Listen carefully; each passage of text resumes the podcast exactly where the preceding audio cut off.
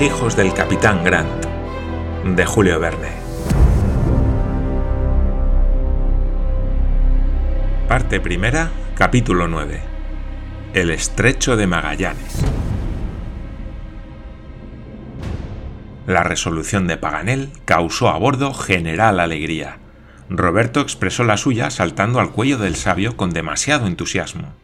El digno secretario estuvo a punto de caer de espaldas. Vaya un diablillo, dijo. Le enseñaré geografía.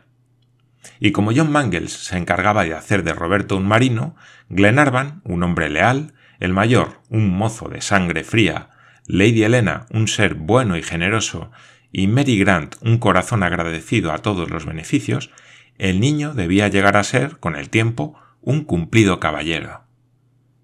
El Duncan terminó rápidamente su cargamento de carbón y luego, dejando aquellos tristes parajes, ganó hacia el oeste la corriente de la costa del Brasil, y el 7 de septiembre, después de pasar el Ecuador a impulsos de un norte fresco, entró en el hemisferio austral.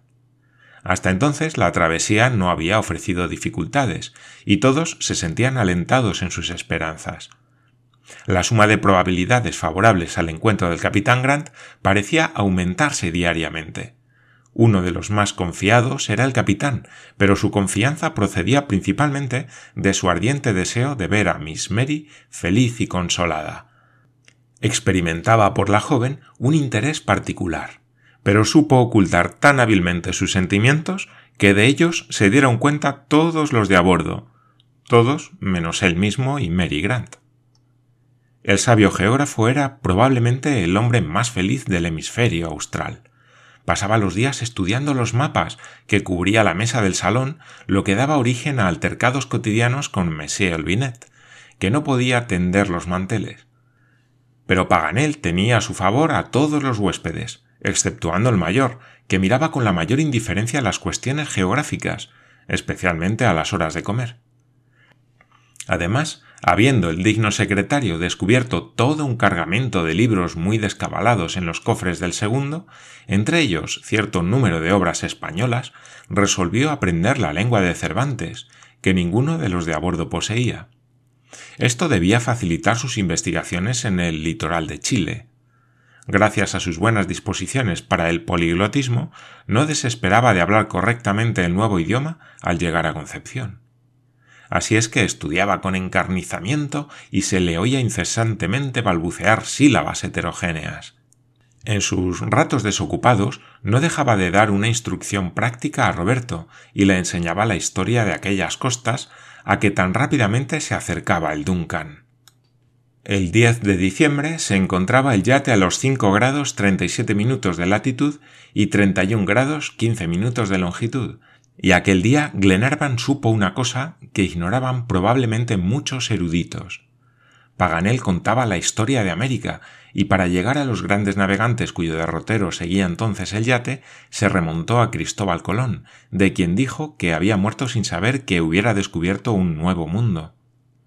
Todo el auditorio protestó contra Paganel, pero éste sostuvo su afirmación. No hay nada más cierto, añadió, sin que trate por eso de menoscabar la gloria del célebre genovés. Pero los hechos son los hechos. A fines del siglo XV, la única preocupación dominante tendía a facilitar las comunicaciones con Asia, buscando el Oriente por el camino del Occidente. En una palabra, ir por la senda más corta al país de las especias. No otra cosa intentó Colón. Hizo cuatro viajes. Tocó América en las costas de Cumaná, de Honduras, de Mosquitos, de Nicaragua, de Veragua, de Costa Rica y de Panamá, que tomó por tierras de Japón y de China, y murió sin haberse dado cuenta de la existencia del gran continente al cual ni aun debía legar su nombre. Os creo, amigo Paganel, respondió Glenarvan, pero no debe extrañaros mi sorpresa ni que os pregunte quiénes fueron los navegantes que reconocieron la verdad sobre los descubrimientos de Colón fueron sus sucesores Ojeda, Vicente Pinzón, Vespucio, Mendoza, Bastidas, Cabral, Solís, Balboa, que habían ya acompañado a Colón en sus viajes. Estos navegantes recorrieron las costas orientales de América y fijaron sus límites al descender hacia el sur, arrastrados ellos también, trescientos años antes que nosotros, por esta corriente que también nos arrastra. Hemos cortado el Ecuador, amigos míos, en el mismo punto en que lo cortó Pinzón en el último año del siglo XV. Y nos acercamos a los ocho grados de latitud austral bajo el que arribó él a las costas del Brasil. Un año después, el portugués Cabral bajó a Puerto Seguro. Luego, Vespucio. En 1508 se pusieron de acuerdo para reconocer las costas americanas Vicente Pinzón y Solís, y este último descubrió en 1514 la desembocadura del río de la Plata, donde fue devorado por los indígenas, dejando a Magallanes la gloria de doblar el continente. Este gran navegante partió en 1519 con cinco embarcaciones, siguió las costas de la Patagonia, descubrió el puerto deseado, el puerto de San Julián, donde hizo muchas veces escala, halló a los 52 grados de latitud el estrecho de las once mil vírgenes, que debía llevar su nombre, y salió el 28 de noviembre de 1520 al Océano Pacífico. Qué alegría debió experimentar y con qué fuerza latiría su corazón cuando vio centellear en el horizonte, bajo los rayos del sol, un nuevo mar, un mar desconocido. Sí, Monsieur Paganel, exclamó Roberto Grant, entusiasmado por las palabras del geógrafo. Yo hubiera querido estar allí. Yo también, muchacho, y no hubiera desperdiciado semejante ocasión si el cielo me hubiese hecho nacer trescientos años antes. Lo que hubiera sido una fatalidad para nosotros, Monsieur Paganel, respondió Lady Helena, porque no estaríais ahora en la toldilla del Duncan contándonos esa historia. Otro os la hubiera contado, señores, y hubiera añadido que el reconocimiento de la costa occidental se debe a los hermanos Pizarro, estos intrépidos aventureros fueron grandes fundadores de ciudades. Obras suyas son Cuzco, Quito, Lima, Santiago, Villarrica, Valparaíso y Concepción, a donde el Duncan nos lleva. Los descubrimientos de Pizarro coincidieron con los de Magallanes, y las costas americanas figuraron en los mapas con gran satisfacción de los sabios del viejo mundo. Pues yo, dijo Roberto, no hubiera aún quedado satisfecho.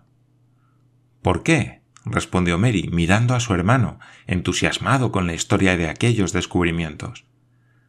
Sí, muchacho. ¿Por qué? preguntó Lord Glenarvan con amable sonrisa. Porque yo hubiera querido saber lo que había más allá del estrecho de Magallanes. Bravo, amigo mío, respondió Paganel.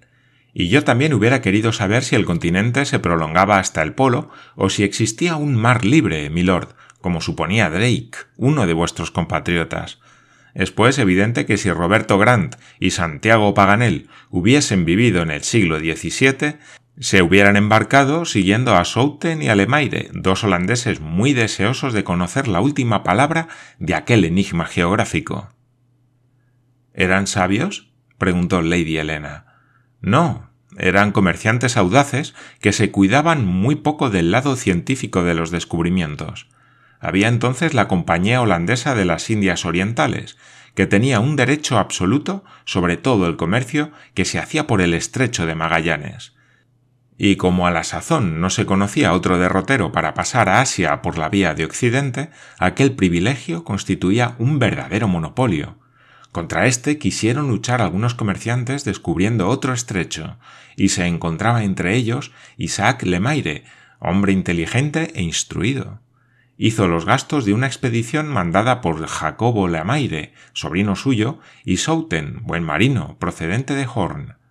Aquellos atrevidos navegantes partieron en junio de 1615, cerca de un siglo después de Magallanes, descubrieron el estrecho de Lemaire entre la Tierra de Fuego y la Tierra de los Estados y el 12 de febrero de 1616 doblaron el famoso Cabo de Hornos, que es más acreedor que su hermano, el Cabo de Buena Esperanza, al título de Cabo de las Tempestades.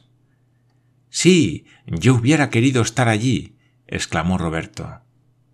Y habríais, hijo mío, bebido en el manantial de las más vivas emociones, replicó Paganel animándose. Porque puede haber una satisfacción más verdadera un placer más real que el del navegante que consigna sus descubrimientos en el mapa de a bordo?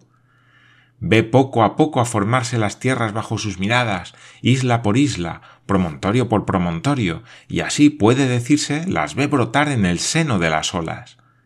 En un principio, las líneas terminales son vagas, indecisas, interrumpidas. Aquí un cabo solitario, allí una bahía aislada, más adelante un golfo perdido en el espacio.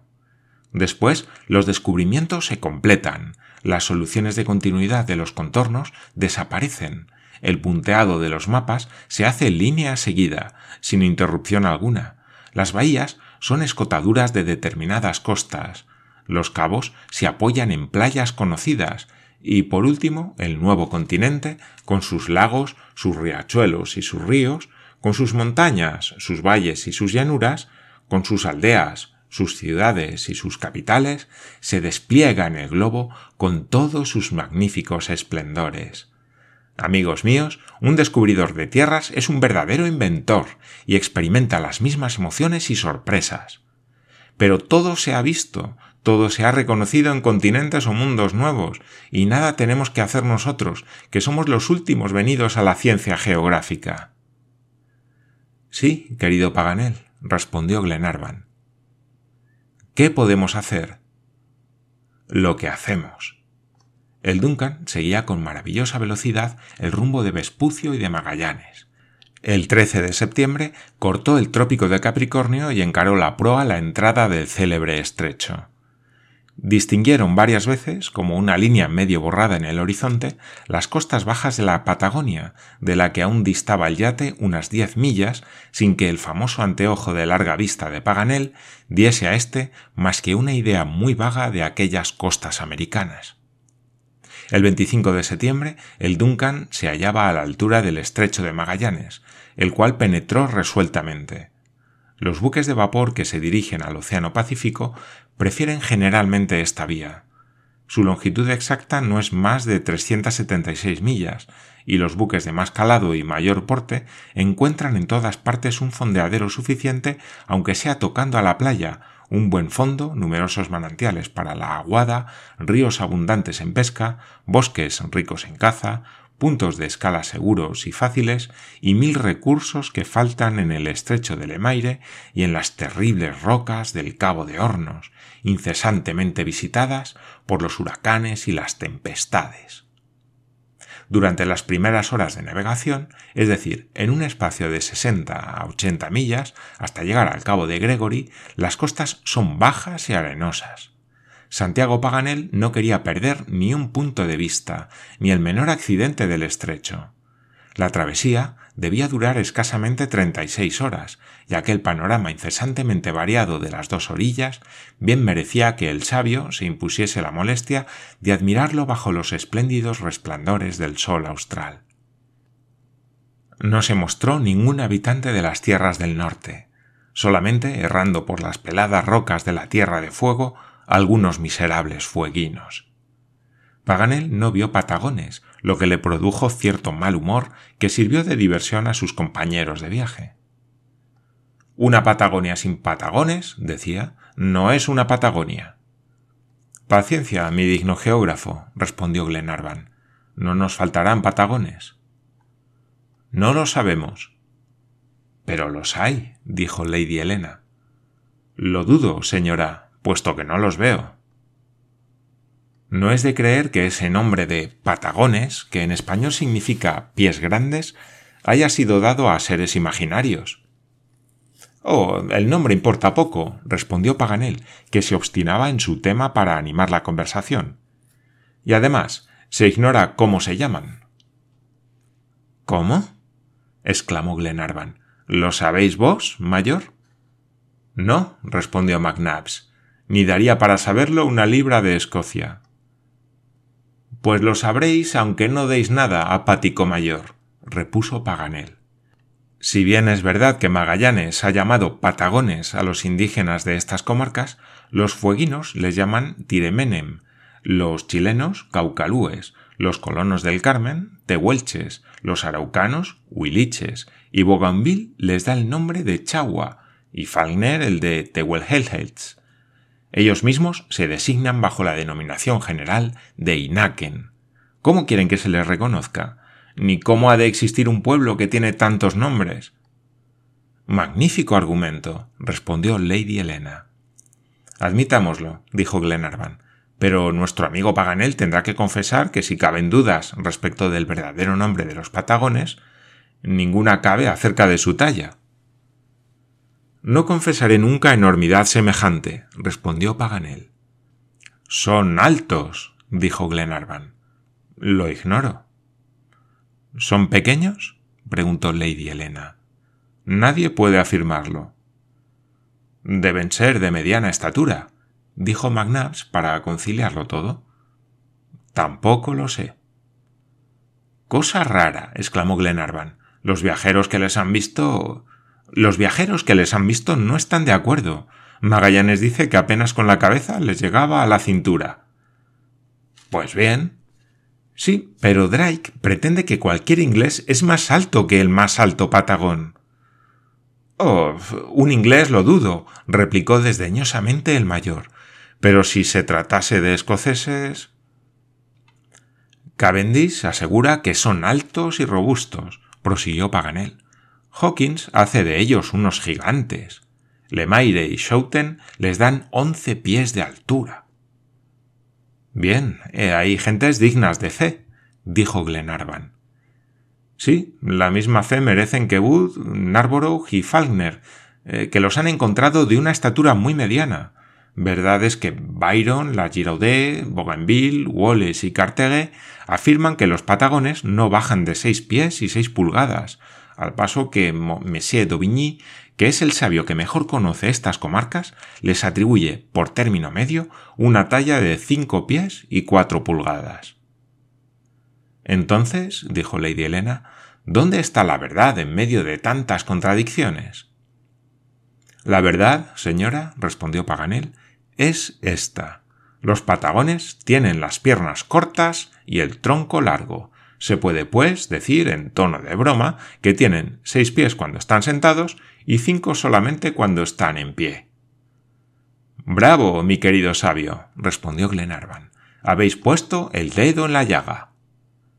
A no ser, repuso Paganel, que no existan, en cuyo caso todos se pondrán de acuerdo. Pero para concluir, amigos míos, añadiré la siguiente consoladora observación. El estrecho de Magallanes es magnífico, aunque no tenga patagones.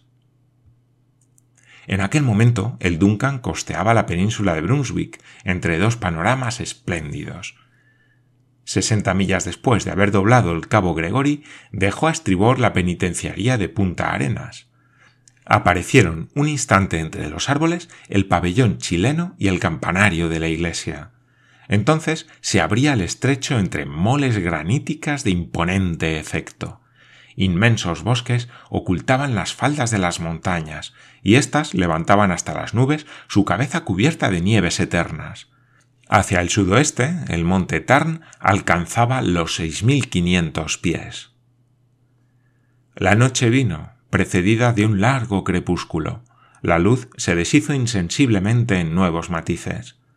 El cielo se tachonó de brillantes estrellas y la Cruz del Sur enseñó a los navegantes el camino del polo austral. En medio de aquella oscuridad luminosa, al resplandor de aquellos astros que reemplazan a los faros de las costas civilizadas, el yate siguió audazmente el rumbo sin echar el áncora en aquellas fáciles bahías, el extremo de sus vergas acariciaba las ramas de las hayas antárticas inclinadas sobre las olas, y con frecuencia su hélice azotaba las aguas de los grandes ríos, despertando los gansos, ánades, chochas, cercetas y otras aves propias de los lugares húmedos. Luego aparecieron ruinas y algunos derrumbamientos a los que daba la noche un grandioso aspecto, lamentables restos de una colonia abandonada cuyo nombre protestará eternamente contra la fertilidad de aquellas costas y la riqueza de aquellas selvas tan pobladas de caza. El Duncan pasaba por delante del puerto del hambre. En aquel mismo punto fue donde el español Sarmiento, en 1581, se estableció con cuatrocientos emigrados. Allí fundó la ciudad de San Felipe. Rigurosísimos fríos diezmaron la colonia. El hambre acabó con los que el invierno había perdonado, y en 1587 el corsario Cavendish encontró el último de los cuatrocientos desgraciados que estaba pereciendo extenuado entre las ruinas de una ciudad que había envejecido siglos en sólo seis años de existencia. El Duncan costeó aquellas desiertas playas y al rayar el alba navegaba por pasos estrechos entre bosques de hayas, fresnos y abedules, de cuyo seno brotaban verdes cúpulas, lomas tapizadas de vigorosos acebos y agudos pinos, entre los cuales se levantaba a gran altura el obelisco de Buckland. Pasó por delante de la bahía de San Nicolás, llamada por Bougainville Bahía de los Franceses, y a lo lejos se vieron retozando rebaños de focas y ballenas que debían ser enormes a juzgar por el agua que arrojaban, que era visible a cuatro millas de distancia. Dobló por último el cabo Froward, que irizaban aún los últimos témpanos del invierno. Al otro lado del estrecho, en la Tierra del Fuego, se elevaba a seis mil pies el monte Sarmiento, enorme agregación de peñascos separados por fajas de nubes que formaban en el cielo la imagen de un archipiélago aéreo. En el cabo Froward termina verdaderamente el continente americano, pues el cabo de Hornos no es más que un peñasco perdido entre las olas a los 56 grados de latitud. Pasado este punto, el estrecho se encoge entre la península de Brunswick y la Tierra de la Desolación, larga isla que se extiende entre mil islotes como un enorme cetáceo encallado entre guijarros. Qué diferencia entre aquella desmenuzada extremidad de América y los puntos francos y bien determinados de África, Australia o las Indias. ¿Qué desconocido cataclismo pudo pulverizar de aquella manera aquel inmenso promontorio echado entre dos océanos? Entonces sucedió a las playas fértiles una serie de costas desnudas, de salvaje aspecto, escotadas por las mil canalizas y boquetes de aquel inextricable laberinto. El Duncan seguía todas aquellas vueltas y revueltas sin vacilar ni equivocarse nunca, mezclando los torbellinos de su humo con las brumas desgarradas por las rocas pasó sin menguar su velocidad delante de algunas factorías españolas establecidas en aquellas playas abandonadas. En el cabo Tamar el estrecho se ensancha, y allí el yate pudo disponer de mayor espacio para rodear la escarpada costa de las islas de Narborough, y se acercó a las playas del sur. Treinta y seis horas después de haber entrado en el estrecho, vio destacarse el cabo Pilares en el extremo de la tierra de la desolación. Ante su roda se extendía un mar inmenso, libre, resplandeciente, y Santiago Paganel, saludándole con entusiasmo, se sintió no menos conmovido que el mismo Magallanes en el momento en que la Trinidad se inclinó bajo los vientos del Océano Pacífico.